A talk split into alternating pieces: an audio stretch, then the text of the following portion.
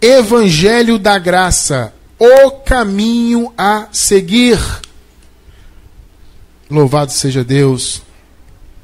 Nosso versículo inicial do nosso estudo de hoje está em Jó, capítulo 23, versículo 11. Jó 23, 11. Os meus pés se mantiveram nas suas pisadas, guardei o seu caminho e não me desviei dele. Maravilha. Eterna Igreja do Senhor Jesus, povo de propriedade exclusiva de Deus, abençoados com toda sorte de bênçãos, santos do Pai, selados com o Santo Espírito da promessa. Um dos desafios que nós que defendemos o Evangelho da Graça temos é fazer o povo de Deus que está ainda no meio do sistema religioso compreender que da cruz em diante tudo mudou. Na cruz e na consequente ressurreição do Senhor Jesus, houve uma ruptura, né? Uma ruptura. Quando Jesus morreu na cruz, nós morremos com ele, o pecado foi aniquilado, né? o império das trevas foi vencido. Né? O Senhor fez tudo isso por nós e ressuscitou vencendo a morte também. Por isso que hoje nós não morremos mais no espírito. Nós que nascemos, né, depois da nova aliança estabelecida, amados, nós já nascemos com o espírito vivificado, selado, abençoado. Né? Só que os irmãos que viveram antes da cruz, eles estavam mortos espiritualmente, mortos em pecados e delitos, e foram ressuscitados com Cristo espiritualmente falando. E nós tivemos o privilégio de já nascer vivificados abençoados, selados com o Espírito da promessa. Isso é maravilhoso. Só que nós só entendemos isso hoje porque nós conhecemos o Evangelho da Graça. Antes de conhecer a graça, a pessoa não tem esse entendimento. E ela não entende essa ruptura que houve no tempo. Nós, amados, vivemos depois da cruz. É claro que, como nós sempre procuramos ensinar, e quando nós formos falar a respeito nosso, da nossa visão, do nosso estudo sobre escatologia. A gente vai até se aprofundar um pouco mais nisso. Mas vira e mexe, vocês me ouvem falar a respeito do ano 70 depois de Cristo, onde houve né, o cumprimento de todas as profecias e da morte e ressurreição de Jesus até esse ano 70, é evidente que houve um período transitório onde é, a lei continuou sendo cumprida, apesar de que ela né, foi aniquilada na cruz no que tange ao seu sentido espiritual, né? porque a lei, amados, ela tinha um sentido espiritual. Né? Paulo disse que a lei serviu de aio, de condutor né, para o povo de Deus até Cristo. Então a lei tinha um sentido ali antes da cruz. Só que na cruz, até Cristo, como eu acabei de dizer, e na cruz Jesus morreu, ressuscitou, e ali ele pôs fim ao sentido espiritual da lei. Por isso que Paulo fala: o fim da lei é Cristo. A palavra fim, alguns querem interpretar como finalidade, e na verdade dá na mesma, né? Mas a palavra fim, quando você vê lá em Romanos 10, 4, o fim da lei, a palavra fim significa o limite da fronteira. O, ou seja, o encerramento. Então você está indo para uma cidade diferente. Quando você chega na fronteira, você chegou no fim de uma cidade e acessou outra cidade, né? metaforicamente aí. Então, Jesus foi isso para a lei. O limite da lei, a fronteira onde a lei ainda valia, foi Cristo.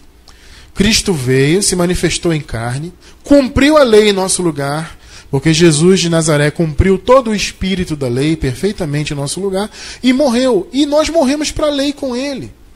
Por isso que Paulo fala em Romanos, no capítulo 7, né, que nós morremos para a lei por meio do corpo de Cristo. Então a lei teve o seu fim, né, espiritual, mas ela continuou sendo praticada, na prática ela ainda existia, porque né, o templo de Jerusalém ainda estava de pé. Esse templo ele foi derrubado no ano 70 depois de Cristo.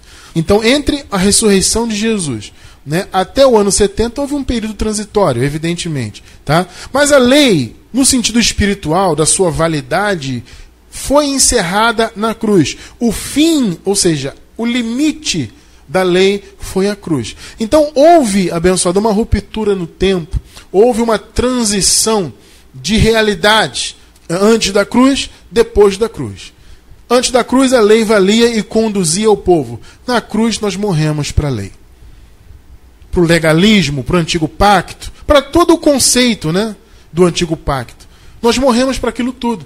Mas a maioria dos abençoados não compreende isso. A maioria dos que dizem hoje serem cristãos, né, dos que se dizem servos de Deus e tudo mais, a maioria deles não compreende isso. E por isso que vocês podem notar, abençoados, uma grande mistura uma grande mistura no meio das igrejas. Eles misturam o conceito do antigo pacto com o novo. Né? Eles trazem obras que são do antigo pacto para o novo. Né? Por quê? Porque eles não entendem essa mudança de realidade. Então, vou dar um exemplo aqui. Nós sabemos que na, na nova aliança o Espírito Santo habita em nós. Nós temos até um texto, eu vou colocar para quem está na gravação no YouTube, tá? Se você está assistindo a partir de terça-feira, ou quarta-feira no YouTube, embaixo do vídeo no YouTube tem um link de um texto nosso, tá? Que fala sobre isso. As pessoas abençoadas, elas é, estando presas à realidade passada, fazem uma mistureba terrível, né? De, de antigo pacto com o novo e não entendem, por exemplo, que o Espírito Santo habita em nós e vivem orando para que o Espírito Santo não saia delas. É terrível, não é isso? Veja bem, o Espírito Santo habita em nós. É só vocês lerem o texto, quem não tem esse entendimento ainda, lê o texto embaixo do vídeo no YouTube, a partir de terça-feira ou quarta-feira, tá? Tem um link que fala que o Espírito Santo habita em nós, ele não faz visitas, ele habita. Isso em graça é uma realidade. E quem conhece o Evangelho da Graça, claro, já sabe disso. Mas quem não conhece ainda acha que o Espírito não habita nela. Ou se ela acha assim, ah, eu já recebi o Espírito, mas eu tenho medo que o Espírito saia de mim. Por quê? Porque está presa ao conceito do antigo pacto. Vocês veem que no antigo pacto havia aquela oração, a famosa oração do salmista, né? De Davi, que dizia: Ah, Senhor, não retire de mim o teu Espírito Santo. Isso, amado, é um conceito do antigo pacto. Não faz sentido hoje, na nova aliança, você fazer uma oração dessa. Ah, Senhor, não retire de mim o seu Espírito. Ora, como assim, amado? Você está chamando Deus de mentiroso? A promessa de Deus é que o Espírito seria derramado sobre toda a carne. E essa promessa já se cumpriu. Então o Espírito não vai sair do eleito de Deus, o Espírito habita. Por isso que esse conceito de fazer visita, né? Ah, vamos receber a visita do Espírito Santo. Isso é um conceito errado, meu amado. O Espírito Santo não faz visitas. Eu te pergunto, você mora na sua casa, correto? Muito bem. Você faz visitas na sua casa? Isso não faz sentido. Você habita na sua casa, entende? Então o Espírito Santo ele habita em nós. Ele não se retira, ele é um. Nós somos um espírito com Deus. Mas por que as pessoas ficam orando para isso? As pessoas oram, ah, Senhor, me abençoa. Amado, o Senhor já te abençoou com todas as bênçãos. Está escrito em Efésios 1, 3. Fomos abençoados com toda sorte de bênçãos espirituais. Então, pedir para Deus te abençoar é um conceito do antigo pacto. Ah, Senhor, me salva. Assim, no sentido de salvar para a eternidade, né? Qual o sentido disso, se você já é salvo? Vai pedir o Senhor para te salvar? Ah, Senhor, me salva, eu estou perdido. Não, amado, você já foi achado. A palavra diz em Efésios capítulo 1, versículo 10, que o Senhor Jesus fez convergir nele todas as coisas. Ou seja, ele já atraiu tudo para ele. Nós já estamos nele. Entendem isso? Então não tem essa de, ah, vou me perder, Senhor. Ah, Senhor, me salva. Você pode até orar a Deus, pedindo a Deus que te salve de uma circunstância. Uma circunstância passageira no mundo, uma dificuldade, tudo bem. Mas pedir salvar, pedir que Deus te salve quanto à eternidade, sendo que você já está salvo, isso é um conceito que vem lá do antigo pacto. Porque no antigo pacto não havia salvação. Vocês entendem? Então o Senhor Jesus morreu na cruz, trouxe salvação para quem estava lá no antigo pacto e para quem viria no futuro, que somos nós. A salvação abrangeu a todos, passado, presente e futuro. Entendem isso? Só que antes da cruz não havia, o povo estava morto em pecado. A criação estava contaminada, amado, pelo pecado de Adão, separado, divorciado de Deus. Então, abençoado, veja bem, para você entender a graça, você que é novo na graça principalmente, para você compreender isso, você tem que colocar a tua mente depois da cruz. Eu estou em outra realidade. Aliás, eu me lembrei agora de uma mensagem nossa, eu vou deixar também embaixo do vídeo no YouTube aí, uma mensagem maravilhosa. O tema é Uma Nova Era a partir da cruz. Mensagem muito bacana e maravilhosa. Quem estiver assistindo pela gravação no YouTube aí, terça ou quarta-feira, quando acabar de assistir, vai embaixo aí e pega o link. Uma nova era a partir da cruz. Para você entender bem isso, você que está novo na graça, compreender, amado, que da cruz em diante um novo caminho foi inaugurado. Não é o que está escrito em Hebreus, no capítulo 10? Ele nos consagrou pelo véu um novo e vivo caminho. Está escrito. A graça, amado, é esse novo e vivo caminho. Então nós não podemos misturar os caminhos. Você não pode estar com um pé em um caminho e outro pé no outro. Assim nós vivíamos antes da graça. Eu vivi durante 20 anos. Amado, eu tenho 40 anos de idade. Eu praticamente nasci na religião, né? Fui batizado católico, pequenininho de colo. Logo depois, pouco tempo depois, minha mãe se converteu a uma igreja pentecostal. Aí eu fui seguir o caminho, né? Boa parte da minha infância, quer dizer, toda a minha infância, né? E bo uma boa parte da minha pré-adolescência eu fui pentecostal. Né? E eu vivi nesse ritmo. Depois fui da Igreja Batista durante seis anos. Passei rapidamente para a Igreja Adventista, bem rapidamente. E somando tudo isso, dá cerca de 20 anos. Metade da minha vida eu passei preso ao sistema religioso e com os dois pés separados. Um num caminho, outro no outro. Porque eu, obviamente, estava na graça, no sentido de estar no tempo da graça. Né? Claro, a graça não estava na minha mente revelada. Mas eu já vivia o tempo da graça. Então estava com um pé na graça, porém o outro pé no sistema antigo. Na religião, no antigo pacto. Essa mistura que a religião faz hoje. Faz as pessoas caminharem dois caminhos. Mas, amado, existe só um caminho. O caminho que o Senhor Jesus inaugurou pelo véu, como está lá em Hebreus 10. Ele nos consagrou, nos inaugurou pelo véu um novo e vivo caminho. Ora, esse caminho é a nova aliança, é a graça. Então, qual é a lógica disso tudo em termos de doutrina? Veja bem, se você está na nova aliança, e nós estamos, graças a Deus. E a nova aliança é a graça. Eu lhe pergunto: em qual caminho você tem que andar em termos de doutrina? Ora, o evangelho da graça. o evangelho da graça ele foi revelado ao apóstolo Paulo no terceiro céu. Os outros apóstolos não receberam o evangelho da graça? Não, não receberam. Não há relato na Bíblia de que eles tenham recebido a revelação como Paulo recebeu. Os outros apóstolos receberam uma incumbência de pregar a respeito do Messias para os judeus. Tá? Os apóstolos não foram enviados aos gentios, ao resto da humanidade. Eles foram enviados apenas aos hebreus, aos judeus, entendem isso? E a incumbência deles era falar a respeito do Messias que já tinha vindo. Ponto final. Agora, a revelação da graça, o entendimento de um novo do novo pacto, o entendimento pleno da nova aliança, a revelação para o mundo, aí não só para os judeus, também para eles, mas não só para eles, para o mundo inteiro, essa revelação foi dada ao apóstolo Paulo. No terceiro céu. Daqui a pouquinho a gente vai ler isso. A gente vai chegar lá. A gente vai chegar lá. Olha só Jesus falando do caminho. Veja bem, amado. João 14, versículo 6. Aliás, antes de nós lermos esse versículo, vou dizer o seguinte: vou deixar embaixo do vídeo no YouTube, já vou dizer logo antes que eu esqueça, pelo menos duas mensagens que falam a respeito de Paulo. Tá? Nós temos uma mensagem, é, o tema é As Duas Boas Notícias, uma mensagem interessante que fala do ministério de Paulo e dos outros apóstolos. E tem também Paulo e o Espírito da Verdade. Essas duas mensagens são maravilhosas. Eu vou deixar embaixo do vídeo no YouTube na gravação para vocês, tá? João 14, 6. Vamos ler aí, ó. Olha só o que Jesus fala aqui.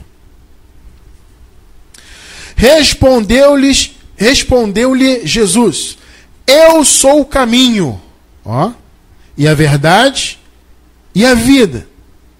Ninguém vem ao Pai senão por mim. Eu sou o caminho. Aí você pode dizer assim: tudo bem, abençoado, o Senhor é o caminho. Mas Jesus de Nazaré não viveu debaixo da lei? Porque quem disse isso aqui, claro, foi Jesus ainda nos dias de sua carne. Então você pode pensar, poxa, mas Jesus falou que ele é o caminho, então ele vivia debaixo da lei, eu tenho que viver debaixo da lei? Não, amado, é claro que não. Jesus de fato nasceu debaixo da lei, de fato ele cumpriu a lei, e, e ele cumpriu em nosso lugar. Ele a cumpriu completamente em nosso lugar. Agora, não significa que você andar pelo caminho é você andar também na lei. Por quê? Porque agora nós pertencemos ao Cristo que ressuscitou. Recentemente também nós pregamos uma mensagem acerca disso, né, de Jesus ressuscitado, Jesus de Nazaré. Também vou deixar embaixo do vídeo no YouTube o link para vocês, tá? Para quem não está aprofundado nisso. Mas eu vou dar uma pincelada agora para quem está ao vivo. Veja só, Jesus falou: Eu sou o caminho. Só que nós já vivemos em outra realidade. Você não vai seguir Jesus no que tange a carne. Tudo bem que quem falou isso aqui, eu sou o caminho, foi Jesus ainda no dia de sua carne. Só que a realidade mudou. Jesus agora tem uma outra manifestação. Antes da cruz, ele estava manifestado como Jesus de Nazaré debaixo da lei, cumprindo a lei, etc. Se você for imitar Jesus ainda nos dias de sua carne, você também vai se colocar debaixo da lei. Logo, vai se colocar debaixo de maldição. Vocês estão compreendendo isso? Então você tem que colocar sua mente, como eu falei agora há pouco, depois da cruz. Depois da cruz é Cristo ressuscitado. Romanos 7, 4. Veja só. Carta de Paulo aos Romanos, capítulo 7, versículo 4. E assim também vós, meus irmãos, Olha só, amados. Fostes mortos quanto à lei. Está muito claro isso, né?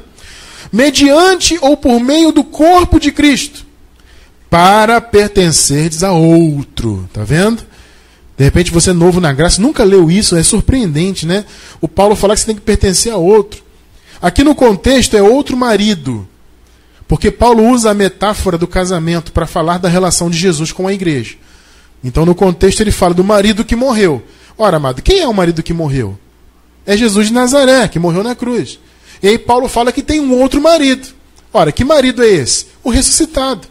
Então, nós morremos por meio do corpo de Cristo, ou seja, o corpo de Cristo morreu, nós morremos com ele. Aí, Paulo diz: para pertencerdes a outro, ou seja, o outro marido. Quem é o outro marido? Jesus ressuscitado.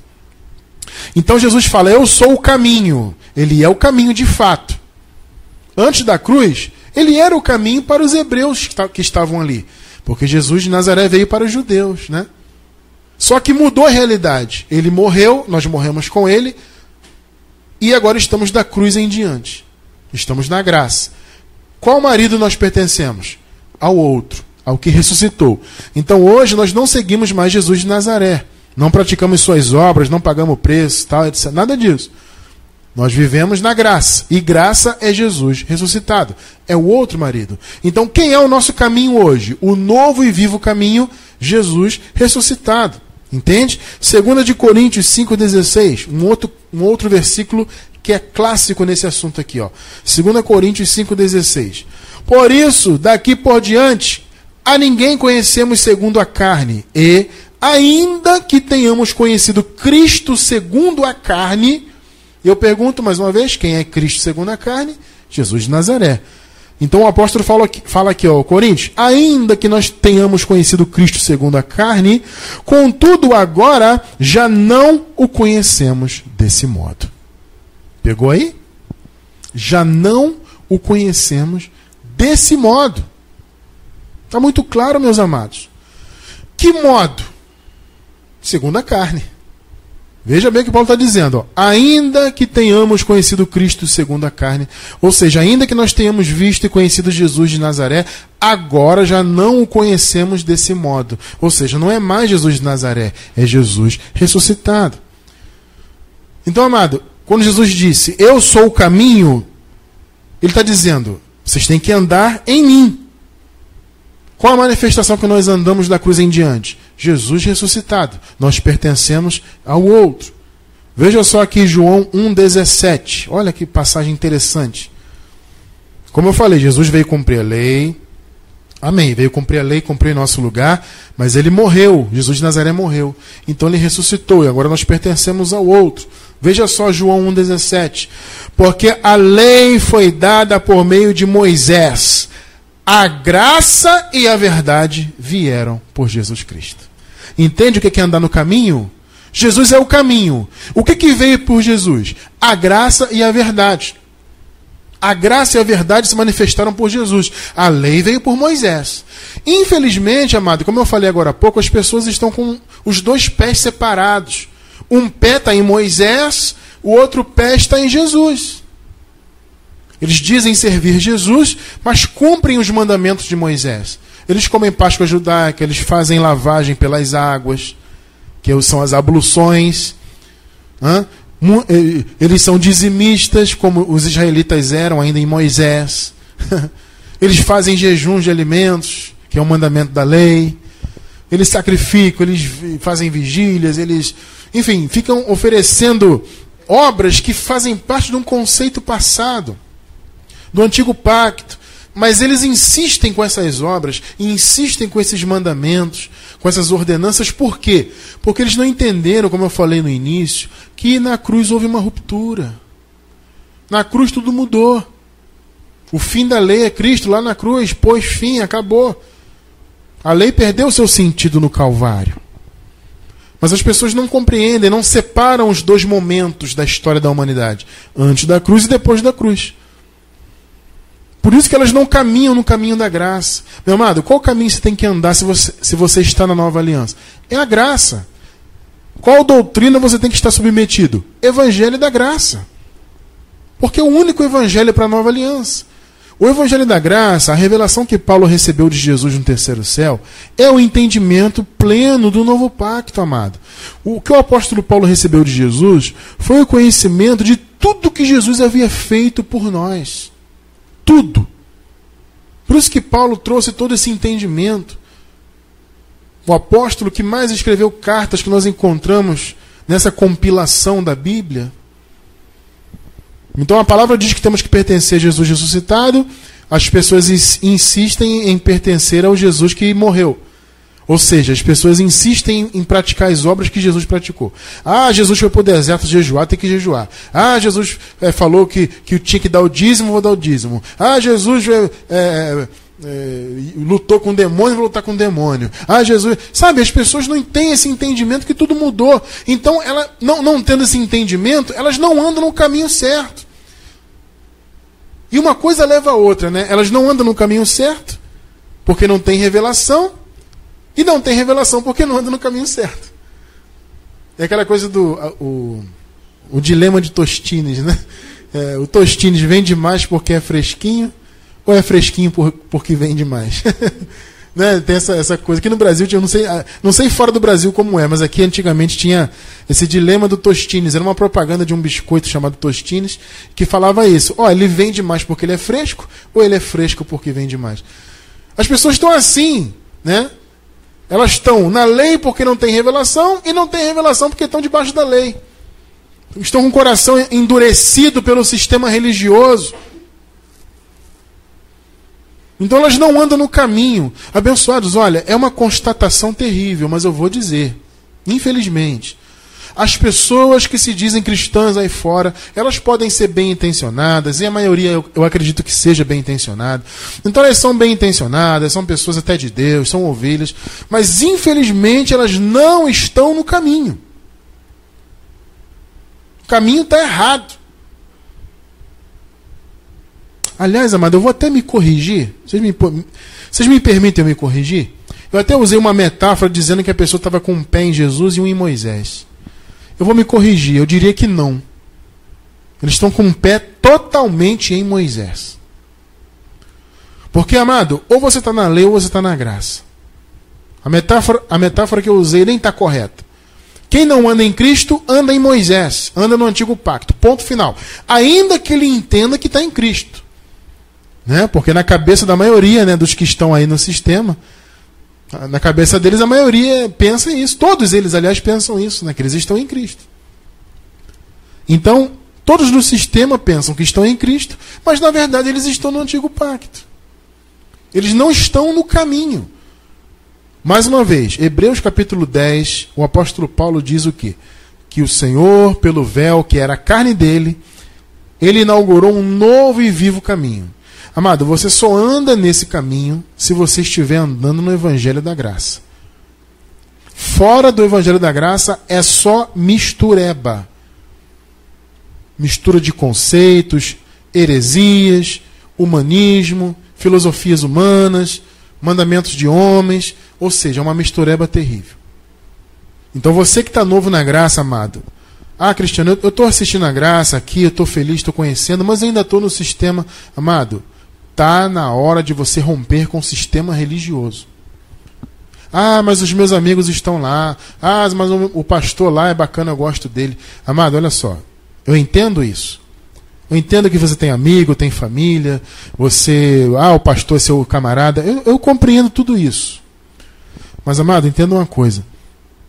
Nós não estamos aqui para agradar a homens. O apóstolo Paulo falou assim: Olha, se eu ainda agradasse aos homens, eu não seria servo de Cristo.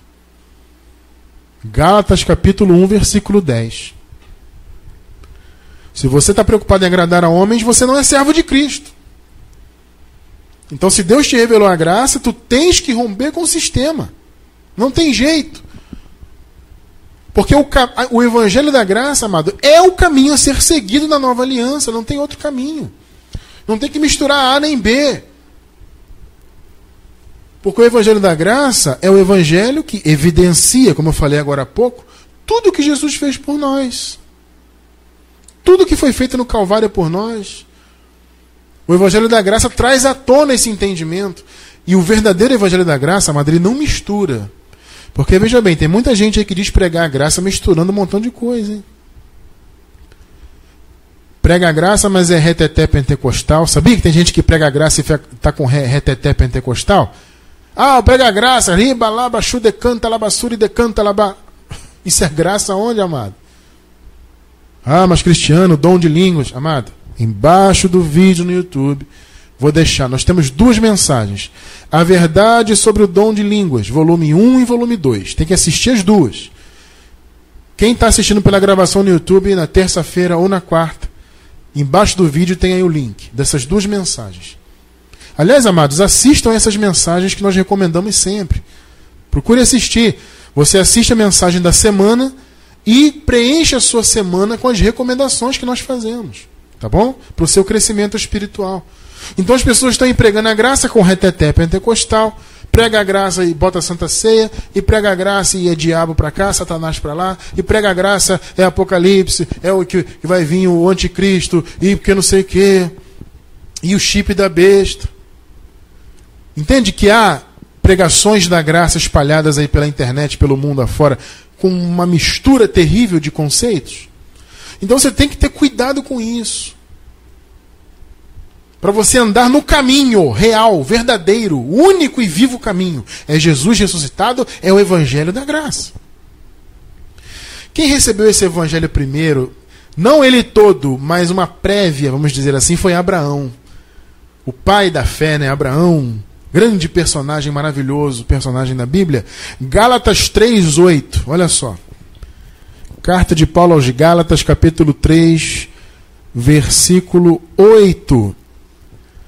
Ora, tendo a Escritura previsto que Deus havia de justificar pela fé os gentios, anunciou primeiro o evangelho a Abraão, tá vendo? Dizendo: Todas as nações serão benditas em ti. Abraão ouviu primeiro o evangelho, a boa notícia. O que, que ele ouviu? Em ti todas as nações serão abençoadas. Amado, o Evangelho da Graça, resumido, não é isso? Se alguém falar para você, irmão, resume para mim o Evangelho da Graça. Qual é o resumo? Abençoado. Uma só palavra resume o Evangelho da Graça. Somos abençoados. Por quê? Ser abençoado é ser salvo, é ter sido predestinado, é, é, é ter a presença do Espírito Santo na sua vida. É, é sabe, é todas as bênçãos espirituais. É ser abençoado. Então Abraão recebeu uma prévia disso. Abraão, a partir de você, todas as nações serão abençoadas. Isso é uma prévia do, da graça. A graça é isso, é ser abençoado. Agora, a revelação plena da graça foi dada para o apóstolo Paulo. Segunda de Coríntios, vamos ler aqui, capítulo 12, vamos ler os versículos do 1 até o 4, tá? É necessário gloriar-me embora não convenha. Note que Paulo está falando dele, né? Eu já, já ouvi pessoas dizendo que Paulo estava falando de uma outra pessoa, de João, que recebeu a revelação do Apocalipse. Olha, gente, eu já vi tanta coisa. Ah, aqui Paulo não está falando dele. É claro que ele está falando dele, o contexto é óbvio. Só que o Paulo usa uma forma, né, uma linguagem, onde ele dribla essa coisa de falar em primeira pessoa, né? Para ele não falar eu, eu, eu, ele usa uma terceira, ele usa o formato de terceira pessoa. Ah, conheço um homem, mas ele está falando dele. Tanto que logo, logo no início ele fala: é necessário gloriar-me, embora não convenha, mas passarei a, as visões e revelações do Senhor. Conheço um homem em Cristo que há 14 anos, se no corpo não sei, se fora do corpo não sei, Deus o sabe, foi arrebatado ao terceiro céu. Paulo está dizendo: Eu fui para o terceiro céu. Versículos 3 e 4. Sim, conheço tal homem. Se no corpo, se fora do corpo não sei, Deus o sabe. Foi arrebatado ao paraíso e ouviu palavras inefáveis, as quais não é lícito ao homem referir. Olha que coisa. Não é lícito falar ao homem. Isso aqui é uma força de expressão de Paulo, né? Paulo está dizendo o seguinte: olha, o que eu ouvi é tão maravilhoso que eu não deveria ter ouvido. Nenhum homem deveria ter esse privilégio de ouvir, de tão maravilhoso é o que eu ouvi. É isso que Paulo está falando aqui. Então, Paulo amado recebeu revelações tremendas no terceiro céu. Ele não sabe se ele foi no corpo, se ele foi fora do corpo. Isso ele não sabe. Mas ele esteve lá e recebeu revelações tremendas. Ele recebeu o entendimento da nova aliança, da graça, o que Jesus de fato havia feito por nós no Calvário. Jesus nos salvou, amado, nos reconciliou. Jesus aniquilou o pecado, destruiu o império das trevas, venceu o antigo pacto triunfou sobre principados, potestades. A vitória foi completa, amado irmão, amada irmã. E tudo isso e muito mais, porque o Paulo recebeu o entendimento de tudo que Jesus fez, e Paulo também recebeu o entendimento do que havia sido preparado de antemão. Porque, amado, Paulo revelou, né, através, ou seja, Jesus revelou a Paulo, né? E Paulo foi um instrumento de Deus para revelar ao povo. O que? Tudo que Jesus tinha feito na cruz, mas Paulo também trouxe a revelação do que foi preparado antes do mundo ser criado, que é a predestinação. Percebe? O Paulo trouxe, por meio dessa revelação que ele recebeu de Jesus, o entendimento da predestinação, ou seja, que tudo foi preparado desde antes da fundação do mundo. Isso é uma revelação tremenda, que muitos hoje negligenciam, infelizmente. Né? E Paulo também trouxe a revelação, ele recebeu de Jesus e trouxe a revelação do que ele fez no Calvário. É uma revelação completa, meu amado. E Paulo não recebeu de nenhum homem. Ah, o Paulo andou com Pedro, recebeu de Pedro. Não, Pedro não recebeu nada. Ao contrário, Pedro estava judaizando os gentios. Pedro e os outros da circuncisão lá. Viviam de maneira hipócrita. Principalmente Pedro, né? Que vivia como se não vivesse debaixo da lei, mas obrigava até os gentios a viverem debaixo da lei. Não, Pedro não recebeu nada.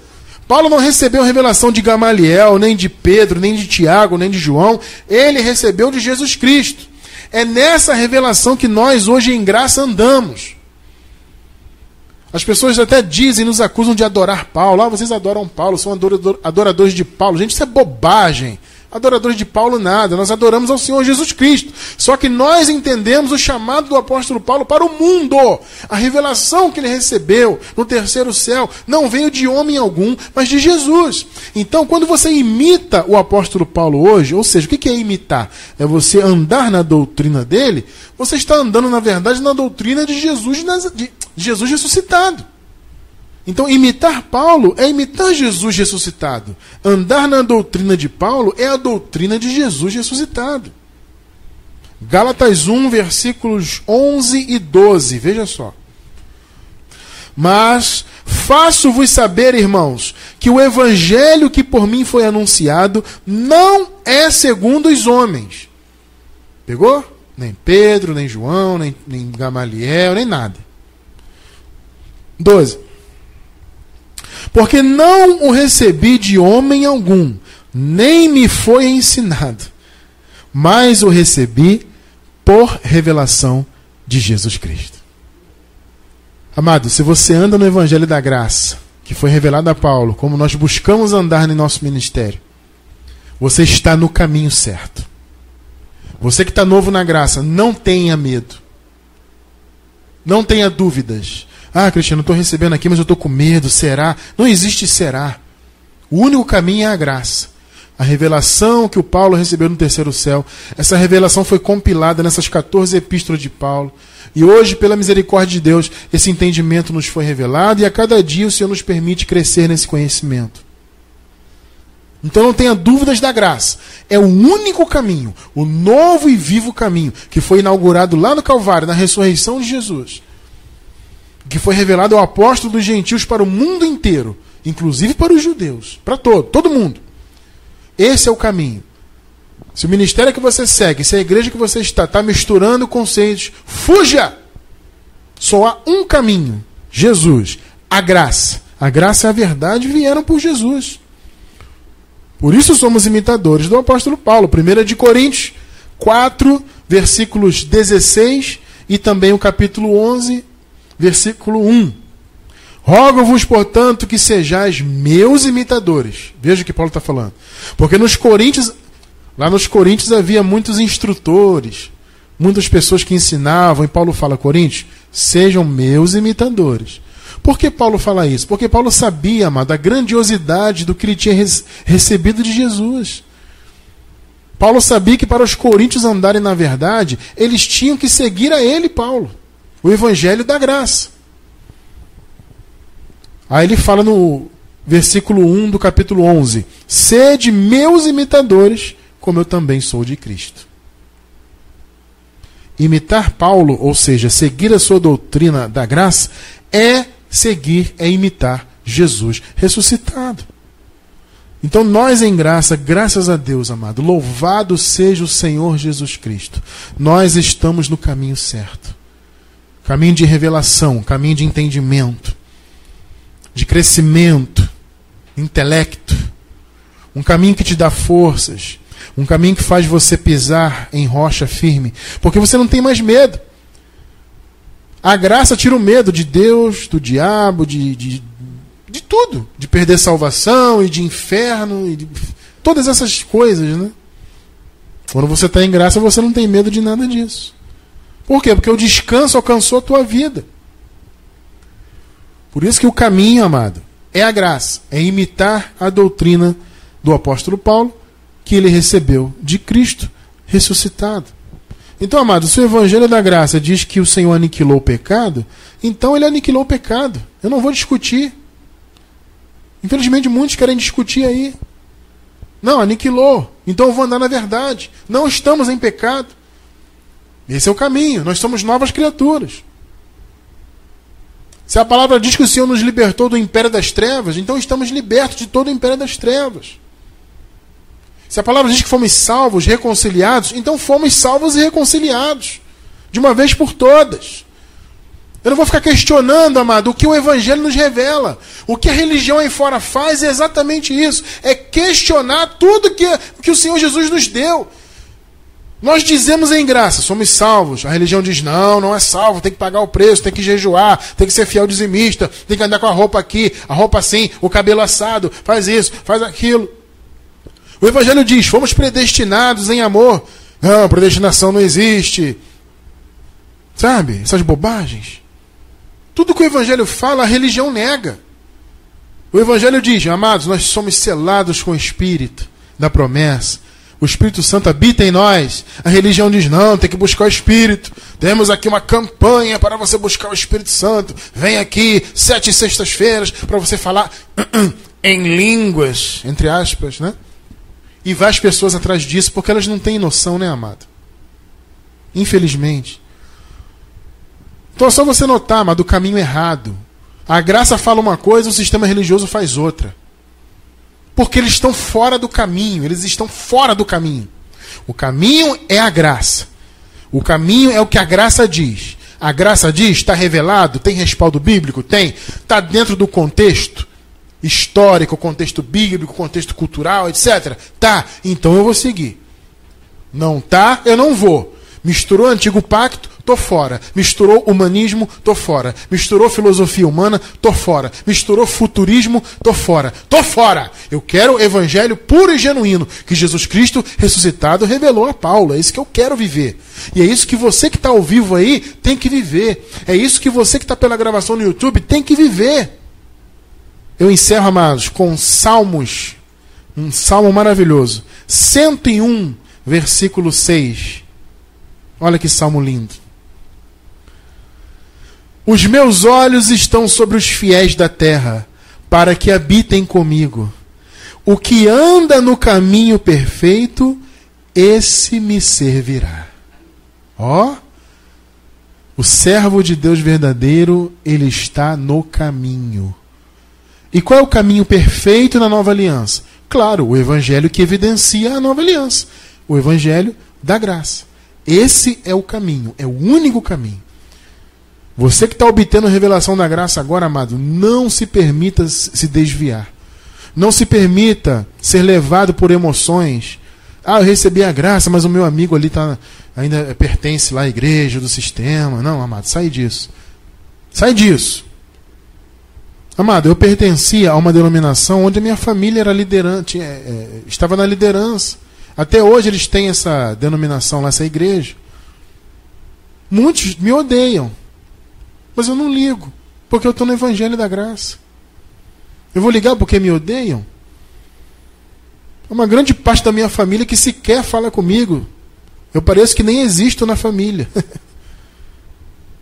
Por quê? Porque eu rompi com o sistema eu não estou nem aí, meu amado. Porque eu não estou aqui para agradar homens. Se eu tivesse aqui para agradar a homens abençoados, eu estava até hoje no meio do sistema gospel. Estaria até muito bem de vida financeiramente aí no sistema gospel, e com tapinha nas costas, e, e igreja pentecostal para cá, tradicional para lá. É, mas eu não estou aqui para agradar homens, eu estou aqui para servir ao Senhor no caminho. Vocês acabaram de ler comigo. Olha só, o que anda no caminho perfeito, esse me servirá. Então, para servir a Deus, é só andando no caminho. E o único caminho que nós temos da cruz em diante é o Evangelho da graça.